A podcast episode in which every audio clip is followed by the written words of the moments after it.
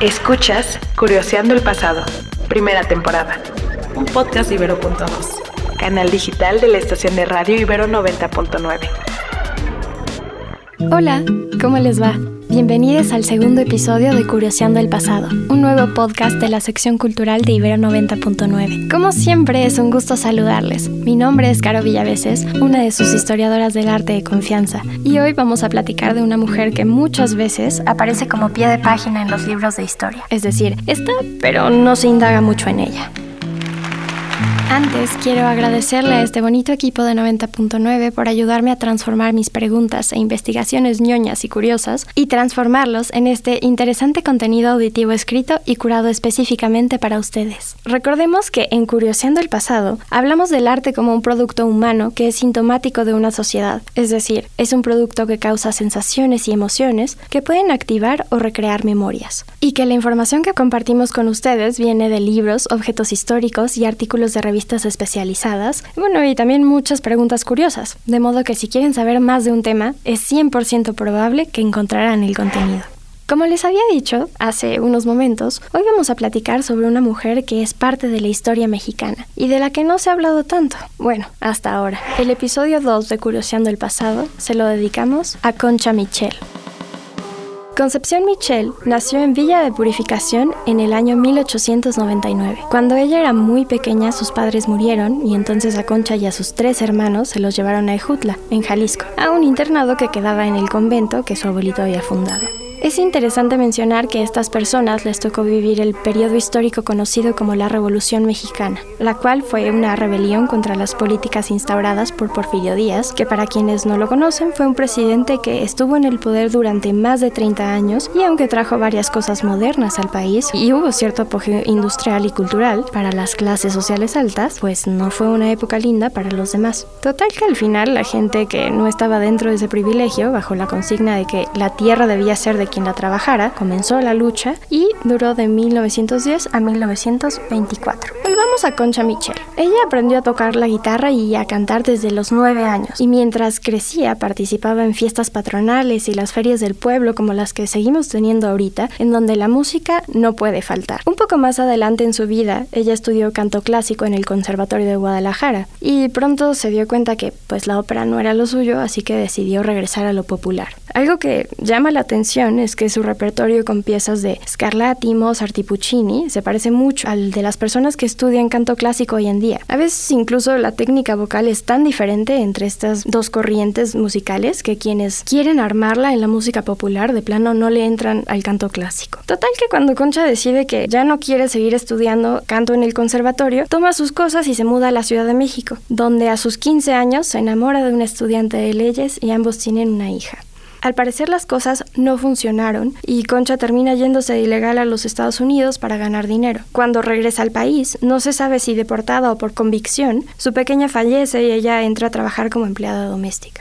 Tiempo después, Concha conoce al pintor austriaco Pablo Rieder, con quien se casa y tienen un hijo que se llamó Godofredo. De esta relación es relevante retomar que como ella no estaba de acuerdo con las restricciones impuestas por su marido, deciden divorciarse. En 1919 se une oficialmente al Partido Comunista un dato curioso es que en esta época Concha toma un poema de Gutiérrez Cruz titulado Sol Redondo, le pone música y le empieza a cantar. Y esta canción se convierte en una suerte de himno comunista mexicano que aún se escucha de vez en cuando en épocas de elecciones. Viajemos en el tiempo a principios de los 20, cuando el secretario de Educación Pública contrata a Concha para que recopile ejemplos de música folclórica por lo que ella recorre el país cantando y buscando música mexicana. Los textos dicen que incluso se aprendió varias canciones en lenguas indígenas y que realizó estudios sobre música prehispánica. En una entrevista con Elena Poniatowska, Concha menciona lo siguiente. En esa época me metí a la LEA, el movimiento de escritores y artistas revolucionarios,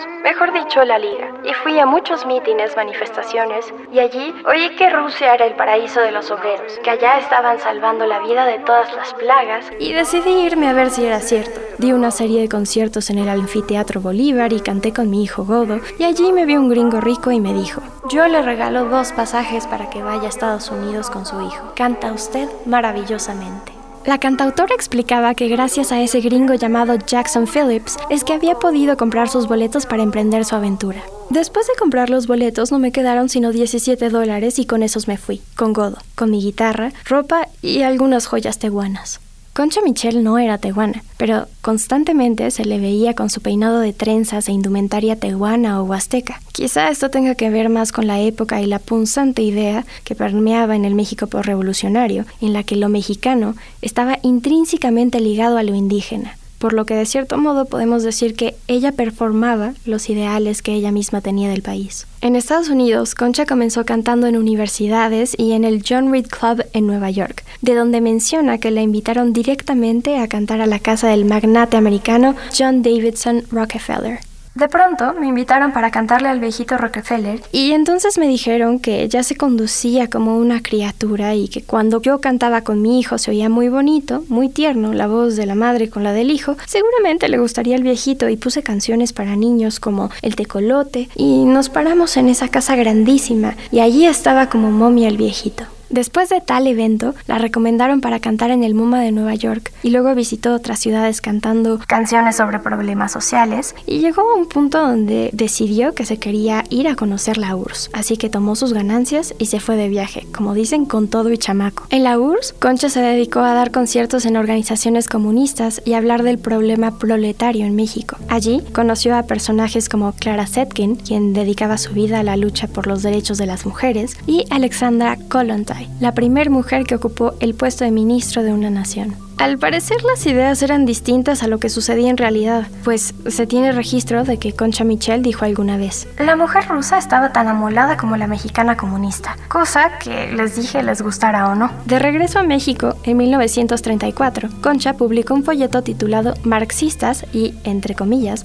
marxistas, en el que criticaba al Partido Comunista por no tomar en cuenta los derechos de las mujeres. Y ya se imaginarán que eso y su constante insistencia en el voto femenino hizo que la expulsaran de partido. En el 34, habló sobre crear un lugar para asesorar a las mujeres campesinas para que ellas pudieran exigir parcelas de cultivo sin necesidad de depender de sus padres o esposos. Y dos años después, junto con 250 mujeres, invaden la hacienda de un expresidente con la intención de que se convirtiera en un centro de estudios para la mujer. Y aunque este intento fue fallido, el siguiente presidente en turno, que era Lázaro Cárdenas, le ofreció una hacienda para albergar este instituto. Podríamos hablar por horas de las hazañas de esta mujer, podría mencionar lo que casi todos los artículos de internet dicen, lo que se menciona en los libros, que fue amiga de grandes artistas, íntima de Frida Kahlo, Tina Modotti, Aurora Reyes, Lupe Marín, que fue modelo de Diego Rivera, que en 1950 fundó el Centro del Folclore en Michoacán, que en los 80 publicó un tratado con otras mujeres que lleva por nombre Dualidad. Podríamos debatir por qué fue una mujer feminista, aunque ella no se asumiera como tal, pero lo que definitivamente queda claro es que rebelde y revolucionaria sí fue. Pues en un mundo donde se esperaba a mujeres recatadas, pudorosas y abnegadas, Concha Michel se puso a cantar corridos, a componerlos, a viajar sola con su hijo, a criticar ideales políticos, a enseñar, a escribir libros, ensayos, poemas, canciones, obras de teatro, pero sobre todo a luchar contra las políticas patriarcales. Como sabemos, el pasado es muy amplio, de modo que hay que explorarlo a través de pequeños momentos o momentos objeto. Y precisamente es un objeto curioso con el que vamos a terminar este episodio. En el 2013, la crítica literaria Esther Hernández Palacios dio una plática en el Colmex donde dijo que, en comparación con la poesía mexicana de esos años, el poemario de Concha, Abrosita, es bastante elemental. Todos los versos son octosilábicos y con rima asonante semejante en todas las rimas de las estrofas, lo cual hace que la lectura para los años en los que está publicado sea bastante pobre.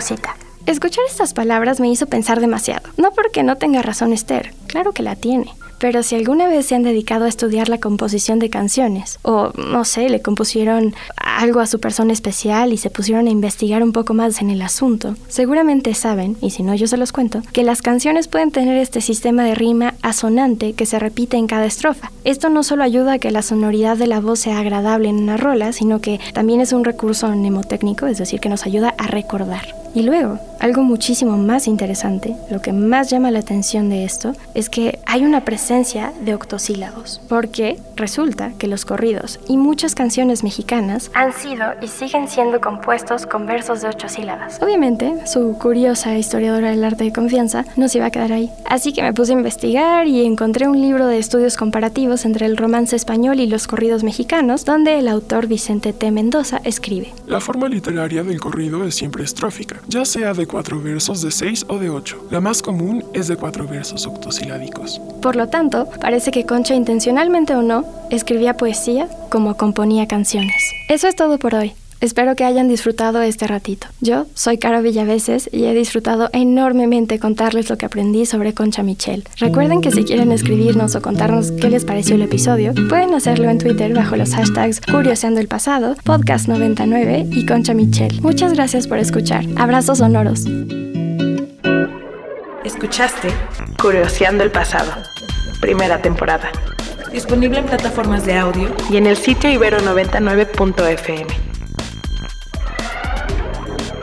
incluso el término polifidelidad para referirse a las personas que acuerdan no integrar más sujetos en esta relación. Es algo que hemos estado analizando en los últimos años, en las últimas décadas, es porque también está relacionada con un sistema sociopolítico y económico que sostenemos. De Amor y otras ficciones es un proyecto del programa de género e inclusión Ibero, en conjunto con Ibero.2. ¿Cómo están? Les saluda Noemí, filósofa y feminista, feliz colaboradora en el programa de género de la Ibero. Hola, aquí Esteban Romero, literato siempre en formación editor. Escucha, de amor y otras ficciones. Tercera temporada. Un podcast de Ibero.2, canal digital de la estación de radio Ibero 90.9.